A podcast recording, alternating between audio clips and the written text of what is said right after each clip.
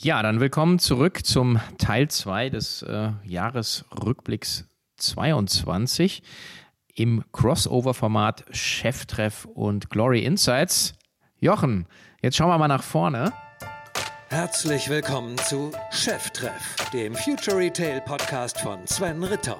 Im Gespräch mit den Machern und Innovatoren der digitalen Handelsszene.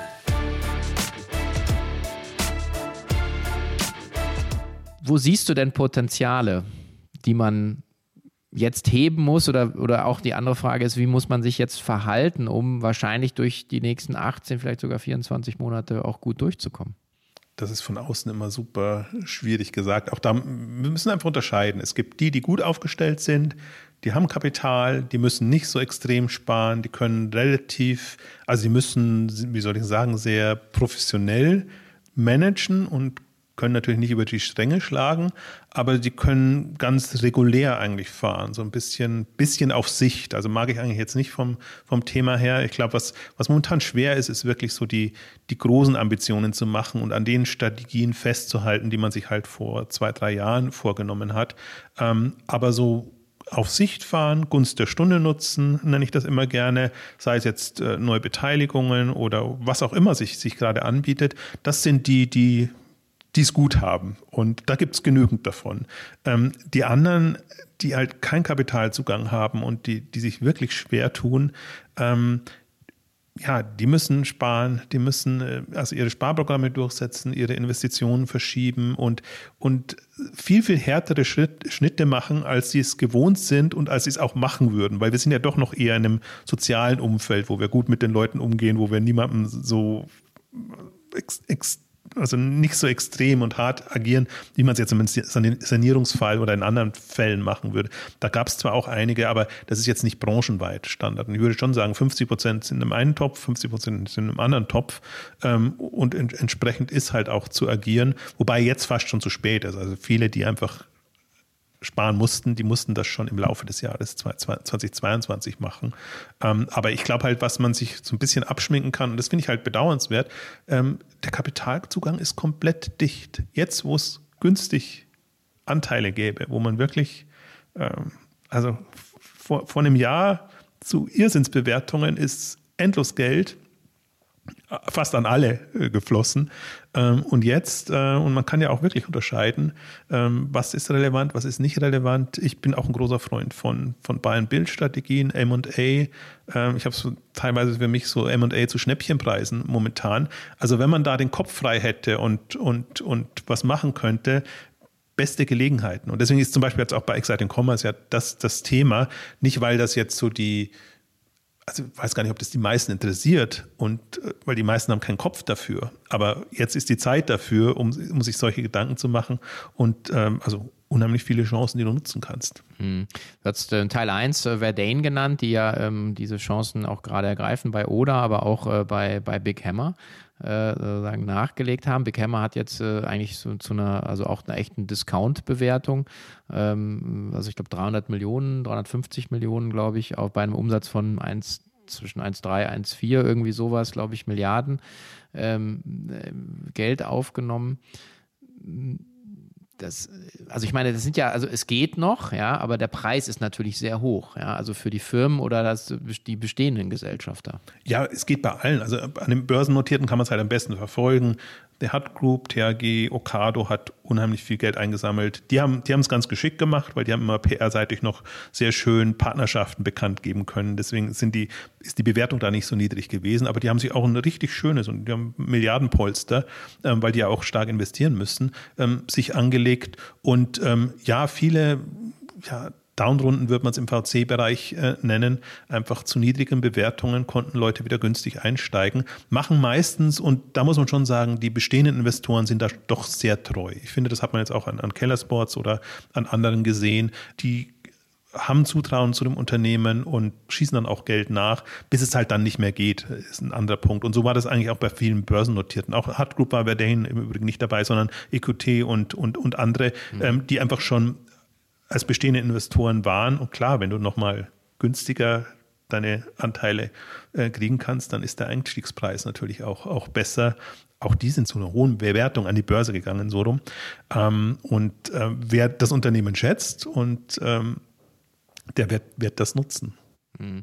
Ja, so ein bisschen so dieses, die Double-Down-Strategie und ich glaube auch die, die, ähm, also wie du sagst, das Unternehmen schätzt, aber natürlich auch, wenn man die, ähm, die, die Innensicht hat, ja, auf, ähm, also woran liegt es letzten Endes? Wir spekulieren von außen, jetzt wird ja auch groß bei Keller Sports spekuliert, aber wenn du nicht wirklich die Innensicht hast, wenn du nicht die Unit Economics kennst, wenn du nicht wirklich weißt, warum ist das Unternehmen wirklich in die Schieflage geraten, sich an, an vielerlei Stellen ist halt eben klar Nachfragerückgang, aber zum Teil auch vielleicht können wir da auch noch drüber sprechen, so dieses, äh, sozusagen, dass die Topseller nicht verfügbar sind, äh, ähm, dann hast du natürlich auch ein Problem, ja. Und, ja. Äh, und dann hast du lange Lieferzeiten und so weiter. Und dann, also dann kommst du ja in so, ein, so, ein, so, ein, so eine Abwärtsspirale rein. Also deswegen, ja. Was ich schon im ersten Teil meinte, also man kann da eigentlich niemandem einen Vorwurf machen, sondern das, also die Frage ist dann schon, wie professionell wird es gemanagt und wie, wie, wie proaktiv wird es auch gemanagt. Das vermisse ich zum Teil auch immer noch so ein bisschen dass man schon sehr äh, seiner Richtung äh, treu bleibt und nicht in so extreme Szenarien denkt. Aber gerade wenn, wenn wir ein bisschen bei, bei Kellersports ähm, bleiben, ähm, ist halt wirklich, ähm, also sie sind schon nicht gut durch Corona gekommen, weil das ist eines meiner Hauptthemen, Logistikumstellung, Logistikumstellung. Wie viel ist gescheitert? Fashnet hat nicht geklappt, Shop Apotheke hat nicht geklappt, Kellersports konnte man auch erahnen, jetzt in, de, in, der, in den, im Jahresabschluss hat so nicht geklappt. Wir hatten früher schon Ambiente direkt, die sind quasi in die Pleite gerutscht dadurch. Ähm, also Logistikumstellung, andere Systemumstellung, das ist für mich ein Phänomen, dass das immer noch jetzt nach 20 Jahren E-Commerce ähm, nicht klappt. Ähm, also gibt natürlich eine Begründung. Meine Begründung wäre, die kommen alle aus einem aus kleinen Unternehmen, also als kleinen Unternehmen begonnen und das ist dann der nächste Professionalisierungsschritt, quasi wirklich so eine große Systemeinführung, Umstellung etc. Et zu machen. Und da wirft es alle aus der Bahn. Also da sind sie schon nicht gut durchgekommen. Deswegen haben sie jetzt auch nicht so das Polster gehabt. Also viele haben ja wirklich in, der, in den Corona-Jahren zumindest mal profitabel wirtschaften können und konnten das dann auch den Investoren wieder, wieder klar machen. Ähm, wer das nicht konnte, tat sich da schon schwer. Und dann der zweite Punkt, das kam ja jetzt auch im Interview ähm, rüber, wenn du einfach mit, mit 20, 30 Prozent mehr Umsatz rechnest, als dann kommt, aber deine Kostenbasis entsprechend so gebaut hast, dann, dann zerschießt es ja alles und du kannst gar nicht mehr, kannst gar nicht so schnell Geld reinbekommen. Also es ist richtig, nur eine Cash-Thematik erstmal, weil das andere, ähm, klar, Ergebnis bleibt dann auch nicht mehr so viel übrig, aber die Steuerbarkeit ist einfach dahin und dann kommst du einfach in Schlingern und ähm, dann kann es so ausgehen oder so ausgehen. Also manche können sich dann immer noch retten, eben zum Teil eben durch die Altgesellschafter, äh, durch Kredite, durch äh, Kapitalerhöhungen, auch da wieder Downrunden mit günstig nochmal sich Anteile zu sichern. Ähm, also kann man immer sich streiten, ist das, ist das smart oder fies dem, den anderen gegenüber. Aber letztendlich, äh, das Unternehmen kann weiter äh, agieren und so würde ich das ja dann, dann eher sehen. Und ähm, ja, so also super schwer abschätzbar dann auch. Naja, ich glaube auch, dass die natürlich die Kostenführer kommen jetzt natürlich besser, besser durch diese Zeit als jetzt die Innovationsführer, für die ich wahrscheinlich auch immer äh, eher Kellersports in den Topf äh, reintun würde. Ähm, AO hat sich aus Deutschland zurückgezogen und das war ja auch heiß diskutiert, ja, und äh, an der Börse dann gefeiert so ein bisschen. Der richtige Move? In der Situation? Ja, für sie schon. Also für Deutschland ist es schade und, und, und für das Modell und vor allen Dingen, weil sie gerade auch so weit waren, dass es ähm, positiv hätte laufen können. Aber dann kommt eben das alles und dann ist England nochmal eine Sondersituation, weil die in ihrem eigenen Land schon genügend äh, Probleme haben und, und das managen müssen. Ähm, also insofern so gesehen schade, aus Unternehmenssicht toll. Also die haben das auch, also die haben das super radikal gemanagt und sind ja holter die Polter raus. Und wenn man das jetzt nachliest, ähm, war das genau der richtige Schritt. Also jetzt nicht so, dass man erstmal sagt, ganz langsam und man guckt irgendwie, dass man eine Lösung findet und wenn man keine findet, dann gibt man sich nochmal Zeit mhm. etc. Sondern die haben so Zwischenmieterlösungen gefunden und kommen eigentlich jetzt auf Null raus. Also dass sie keine Kosten mehr haben jetzt in, in der Abwicklung. Und äh, das, da ist es für mich ein, ein positives Beispiel, dass man eben sieht, okay, manchmal lieber ein schneller, radikaler Schnitt dann. Ähm, natürlich schon aus der Not heraus geboren, aber die Lösung, die sich jetzt ergeben hat, ähm, super. Ich weiß nicht, wie es den Leuten geht und äh, natürlich werden, werden einige entlassen äh, worden sein, aber jetzt rein aus Unternehmenssicht ähm, betrachtet. Ja, ein bisschen schade in dem ganzen Elektronikbereich, weil AO hat sich zurückgezogen, Coolblue haben jetzt wieder eine PR-Meldung rausgeschickt, ähm, sind dann schon irgendwie noch zugange, aber die hatten ja auch mal einen Börsengang geplant und wollten viel mehr Geld einsammeln. Also ähm, Elektronikbereich ist gerade eher auch so ein, ein, schwieriges Feld, weil auch die Produkte halt nicht so da sind und man mhm. kann gerade nicht so agieren, wie man, wie man gerne wollte. Und jetzt macht halt AO in England weiter. Aber das klang dann eben so, als ob AO jetzt so, AO jetzt so auf dem auf dem absteigenden Ast wäre. Nee, die sind da noch ein Milliardenplayer. Mhm. Ähm, sie gucken da eben jetzt auch extrem auf die Kosten und alles, was so an, an, an, an, Innovationsprojekten oder Themen da war, wird halt jetzt gestrichen und sie gehen back to the roots und, und schauen, dass sie das äh, äh, profitabel und gut hinbekommen. Und ähm, deswegen ist das auch noch ein relevantes Unternehmen für mich. Mhm. Äh, bleiben wir bei der Elektronik. Äh, ein deutscher Milliardenplayer, äh, auch mittlerweile ein Hot Topic bei der Exciting Commerce, Mediamarkt. 20 Milliarden Umsatz, eine Milliarde Bewertung. Gesellschafterstruktur bereinigt, Kellerhals kauft sich den Laden ein bisschen zurück, kann man so sagen. Hm, Wäre ja wahrscheinlich oder immer noch auf der, auf der Todesliste. Ähm, irgendwie halten sich aber irgendwie ganz wacker und ähm, ist strategisch doch eigentlich auch immer noch eine spannende Kiste, oder? Ja, sind ja auch gut, im Grunde gut durch die Corona-Zeit gekommen, haben ihr Online-Geschäft auch so gehabt, dass sie das ganz gut meistern konnten. Ähm, jetzt geht es wieder ein bisschen zurück und äh, die, die Filialen sollen hochleben. Aber das, was eben passiert, ist diese, diese Strukturbereinigung im Gesellschafterbereich. Ähm, die macht es einfach jetzt leichter für alles, was da kommen mag. Also momentan sieht es so aus, als ob die bestehenden Gesellschafter das alles so stützen.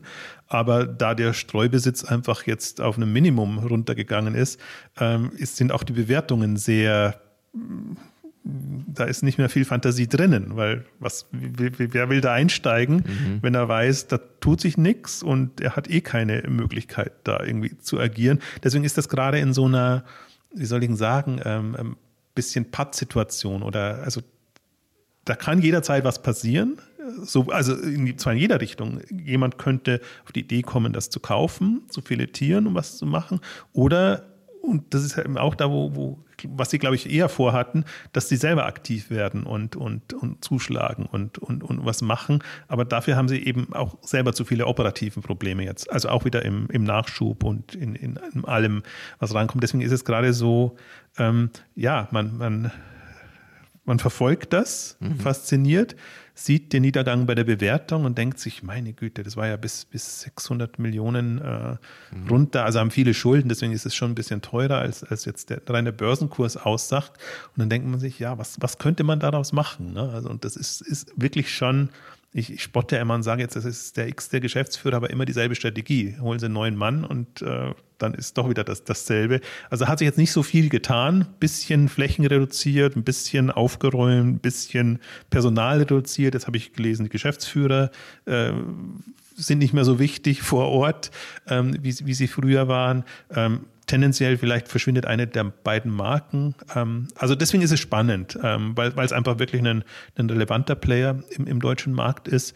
Und ähm, da, also unter Gestaltungsgesichtspunkten kann da viel passieren, aber das ist im Mitte des Jahres war die Gesellschafterbereinigung, hat sich auch verzögert, weil eben nochmal geklagt worden ist. Und da ist aber jetzt passiert und ähm, jetzt kann man gespannt sein, spekulieren und äh, gucken, ob da jemand Initiative ergreift. Mhm. Gestaltungsspielraum ähm, ist, ist, vielleicht auch ein spannendes Stichwort, ähm, gerade wenn man sagt, äh, kurzfristige äh, Strategiewechsel versus langfristig Festhalten an einer Strategie.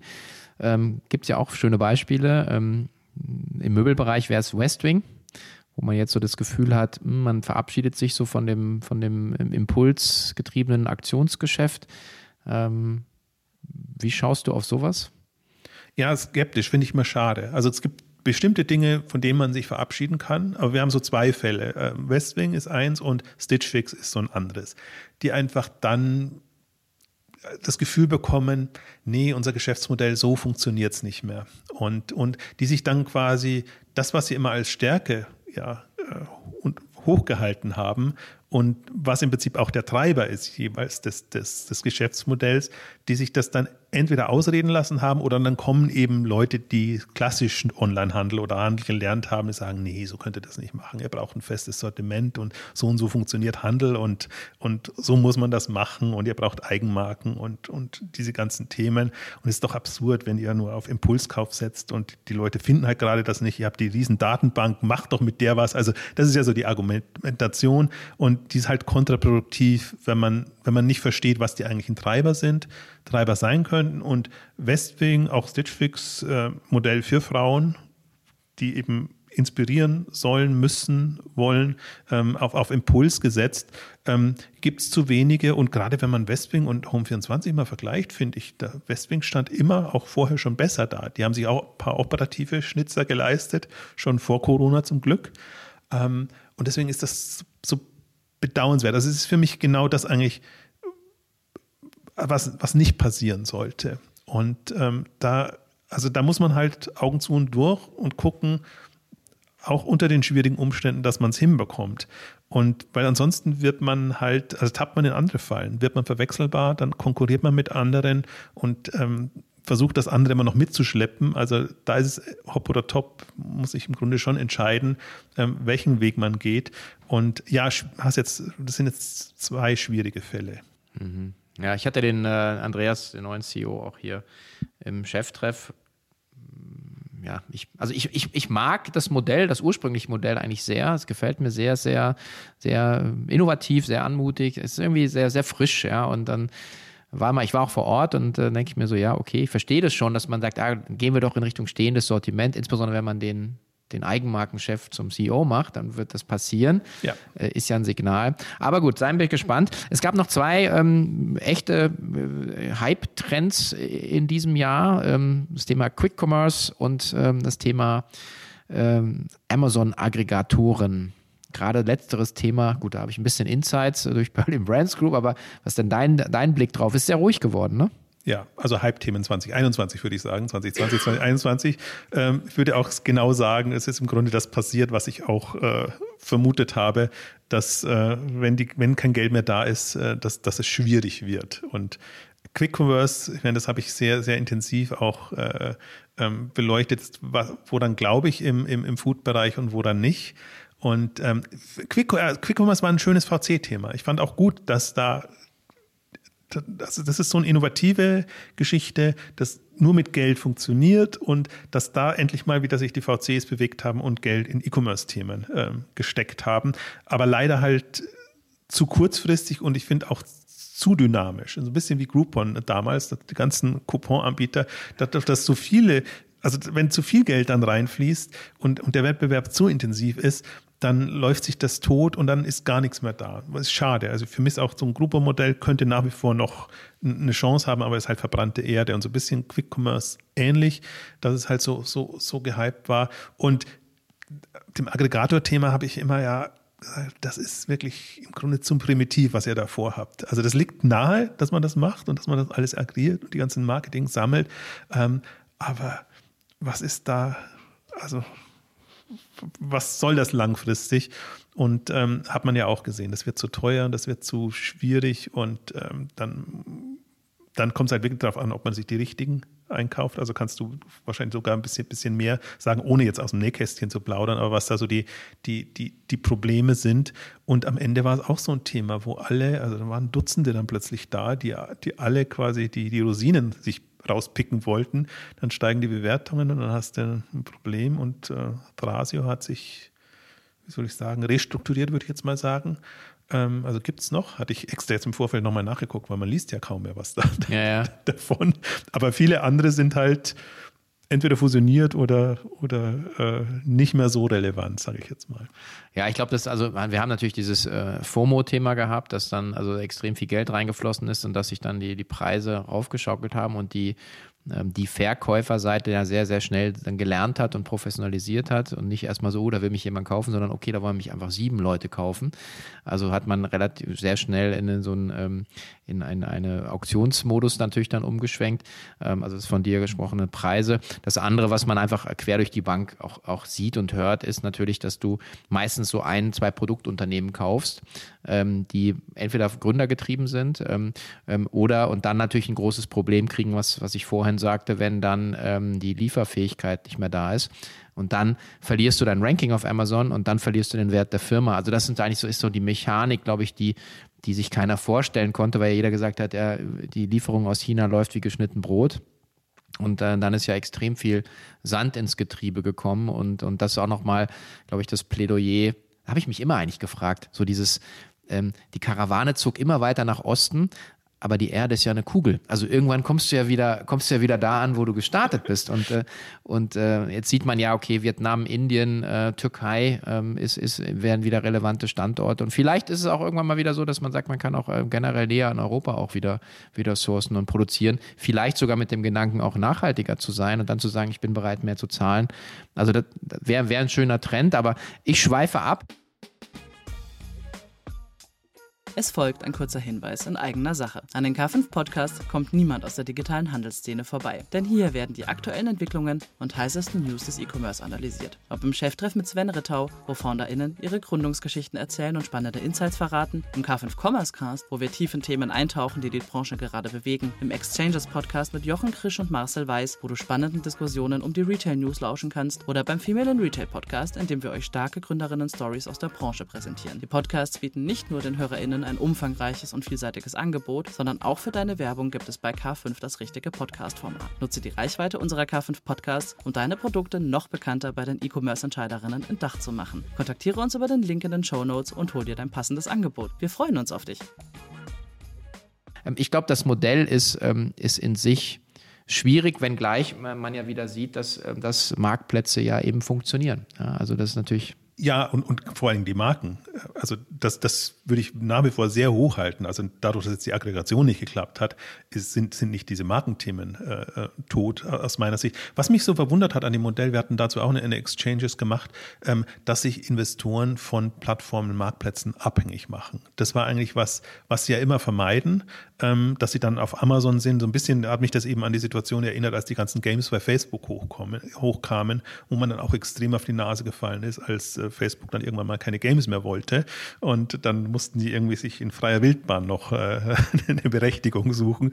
Und das war eigentlich, da, da habe ich die VCs auch, auch äh, nicht verstanden, von denen es ja äh, sehr stark getrieben ist. Aber generell, also ich glaube, die ganze Thema Direct-to-Consumer, Brands äh, oder eben Produktkompetenz jetzt auf den Marktplätzen, also das ist ja immer so eine, so eine Kombination dann. Also die guten Marken, finde ich, haben ja noch eine D2C-Komponente ähm, dann drin. Und äh, auch da jetzt ein schönes Beispiel ja in den letzten Tagen, äh, Hello Body nochmal, mhm. äh, mit äh, riesen, also 300 Millionen ähm, übernommen worden, also es waren nur 75 Prozent, also ich vermute mal, die Bewertung lag noch höher. Und jetzt hört man so quasi für null wieder rausgekauft, also komplett abgeschrieben ähm, als Thema und äh, wo, wo man sich auch, also schön für die ursprünglichen Investoren bei, bei, bei Hello Body. Ähm, aber trotzdem, das sind so Themen und Marken, glaube ich, die trotzdem noch eine, eine Relevanz haben, die aber halt auch ein entsprechendes Umfeld brauchen und wahrscheinlich auch die, die Liebe und die Hingabe der Gründer oder die das ursprünglich mal gemacht haben. Wobei bei Hello Body mit Invincible Brands war das ja ohnehin schon so ein anderes Konstrukt ähm, als, als bei vielen anderen. Aber das ist für mich so ein Segment, jetzt vielleicht nicht im Kern für, für Exciting Commerce super spannend, weil es jetzt auch nicht so innovativ und, und spektakulär ist, aber vom, vom Businesspotenzial und von, von den Möglichkeiten, ähm, die man da hat, ähm, auf die würde ich weiterbauen. Und vor allem, das sind ja tendenziell Lean-Modelle. Also wenn du den Nachschub garantieren kannst. Aber im Beauty-Bereich zumindest äh, ist, ist, ist eine andere Sache als, als, als in anderen. Ähm, ja, das würde ich auf jeden Fall als Lichtblick sehen. Ja, haben wir jetzt auch äh, auf dem, dem Shop Usability Award, äh, den wir ja zusammen mit Hannes Altmann äh, veranstaltet haben und dem, der, der neuen Plattform, diese Shop Insights bei K5, äh, siehst du ja sehr, sehr viele von diesen Ein-Produkt-Shops, die dann einfach mit Liebe gemacht sind, wo du sagst, okay, ist ein echter Need da. Du kriegst sofort Lust zu kaufen und das ist dann eben nicht kein VC-Case, es ist äh, kein Investoren-Case, es ist meistens halt, ähm, kann man ein schönes Business draus bauen mit ein paar Millionen Umsatz wahrscheinlich, wenn du dran bleibst. Und, und was dann da noch dazu kommt, finde ich, ist dann auch die, die Methodenkompetenz letzten Endes. Ähm, so ähm, einfach eine Plattform zu bespielen, sei es jetzt ein, ein, ein Facebook, Instagram oder eben auch ein, Amazon. Das sind ja auch dann echtes, echtes Know-how, was da aufgebaut ist, wo ich auch glaube, dass dass ähm, das an, an so Personen dann auch schon festhängt, wie eine Monique Höll zum Beispiel, die dann halt dann einfach nicht mehr dabei ist und dann ja, hat man halt wahrscheinlich dann ein Problem. Ja, und man kann, also ich glaube, die, das ist ja immer eine Frage, also das, was da jetzt an, an also ist ja ein Dauerbrenner-Thema, Infrastruktur entstanden ist und was man nutzen kann und wie schnell man so ein Thema auch hochbringt, ähm, also viele haben ja jetzt trotzdem sich beklagt, jetzt das Jahr auch 2021 beginnend im Prinzip schon, ähm, dass, dass Werbung nicht mehr so funktioniert oder nicht mehr so rentabel funktioniert, ähm, wie, man, wie man das vorher konnte, aber gleichzeitig kommen immer wieder neue Plattformen hoch und mit, mit denen man arbeiten kann. Also für mich ist das das junge Segment, sage ich jetzt mal. Mhm. Da tue ich mich auch unheimlich schwer, immer mich da reinzufinden und da am Puls zu bleiben. Aber mir geht es genauso bei Marktplatzthemen. Das ist auch eine Wissenschaft für sich inzwischen, wie du auf Marktplätzen agierst, wie du das machst wie du die Vielfalt nutzt und dann aber die einzelnen, selbst bei, Markt, bei Amazon kannst du ja äh, unheimlich in die Tiefe gehen. Ähm, also als, als junges Markensegment, wobei jung in Anführungszeichen ist, äh, auch bei Facebook und bei anderen tummeln sich ja auch Ältere. Das heißt, man nicht im Sinne von, die Zielgruppen sind da äh, jung, sondern die Art und Weise, wie du es machst und halt sehr hands-on ähm, Potenziale. Und das ist nicht mehr das klassische Shop-Betreiber-Segment, wo ich mir also als, als reiner Shopbetreiber würde ich mir schon Gedanken, äh, Sorgen machen. Und das ist jetzt nicht so die, die Zukunft, glaube ich. Ja, das, äh, also sagen wir so, leicht, leichter wird es nicht. Vielleicht schauen wir noch einmal auf die, auf die Finanzierungsseite. Ähm, ich habe äh, heute und gestern ein bisschen nochmal deinen dein Blog rauf und runter gestöbert und bin über was gestolpert, was mir völlig entgangen ist. Ähm, und zwar, ähm, ich dachte, Jochen äh, bloggt über Crowdfunding und Tokenization, das Aktionarat war es, glaube ich, ne, oder? Ja. In, der Schweiz. Und da habe ich gedacht, das ist eigentlich, eigentlich zu gut, um es nicht zu thematisieren. Nämlich, äh, wenn wir gerade darüber reden, dass, dass man halt Schwierigkeiten hat, ähm, an Kapital zu kommen. Und einer, den wir ja auch häufig schon im TV, auf der Bühne oder hier im Cheftreff hatten, äh, ist die Firma Fami und äh, die ja diesen Weg jetzt gegangen ist. Kannst du da mal ein bisschen. Genau aus der Kombination fand ich spannend. Also bin ich auch erst reingekommen, das Thema. A ist Crowdfunding jetzt wieder ein Thema, weil natürlich kein Kapital da ist. Und äh, Crowdfunding hat sich jetzt ja schön, so schön eigentlich etabliert als Möglichkeit, um, um Aufmerksamkeit zu generieren und, und, und das dafür zu nutzen, aber war eigentlich immer so im Darlehensbereich. Und ähm, als ich das gelesen habe, habe ich gedacht, also erstmal verwundert natürlich, dass das Farmi das macht, die ja doch schon einige Finanzierungsrunden hatten und aus meiner Sicht ganz gut unterwegs waren. Und dann, wenn man dieses Aktionariatsmodell sieht, äh, wo es halt wirklich dann Eigenkapital gibt und äh, das, das Spannende handelbar dann irgendwann, also wenn sie es wenn es freischalten. Ähm, und dann denke ich mir, das ist auch für mich der einzige erste Case jetzt, wo mal so ein äh, Blockchain äh, etc. Thema ähm, wirklich Sinn macht. Und ähm, das ist ein bisschen risky jetzt, weil es weil es alles in die Hand des Unternehmens legt. Also es muss ein vertrauenswürdiges Unternehmen sein, äh, weil das passiert alles auf der Webseite des Unternehmens letztendlich und Aktionariat stellt nur das Tool äh, letztendlich zur Verfügung, ihren, ihren Bot, ähm, den, den, den, sie da haben und ähm, die, die Tracking-Möglichkeiten, auch, auch die App. Ähm, aber das ist für mich ja leider nur in der Schweiz möglich. Ähm, und die haben es wirklich geschafft, dass das ein bisschen gelockerter wurde und dass man so ein Modell ähm, fahren kann. Aber wenn man natürlich aus Potenzialsicht sich überlegt, was wäre damit möglich, ähm, also wenn man, ist ja quasi so ein privater Börsengang, wenn man einfach Anteile ausgeben kann und sagen kann, okay, wir stellen das auf breitere Beine, wir haben den Kapitalzugang, du hast das jederzeit auch handelbar. Also wirklich, eine, das ist für mich eins der, der tollsten Unternehmen auch, die ich entdeckt habe jetzt dieses Jahr, Aktionariat. Und ähm, also kannst du auch komplett ausnutzen. Deswegen muss man immer so ein bisschen skeptisch sein. Aber dachte ich mir, okay, die Kombination mit, mit Farmi und Aktionariat ist eigentlich schön. Und Farmi ist jetzt auch ihr, ihr bester Case eigentlich, den sie drin haben. Also sie haben da von bis mhm. drin, aber im Grunde ihre, ihre Ansage ist ja quasi der Mittelstand, die Hunderttausende von Unternehmen, die im Prinzip da sind, die keinerlei Möglichkeiten haben, jetzt Kapitalzugang zu bekommen, bieten da, denen bieten wir eine Möglichkeit und vor allen Dingen eine Möglichkeit, die ist, die kannst du sehr unterschiedlich nutzen. Du kannst es nur einem engen Kreis machen, du kannst es sehr breit gestreut über Crowdfunding, Kampagnen etc. machen. Ähm, also da, das verfolge ich intensiv und bin da auch äh, gewisserweise angefixt, ja. Ja, sehr gut. Jochen.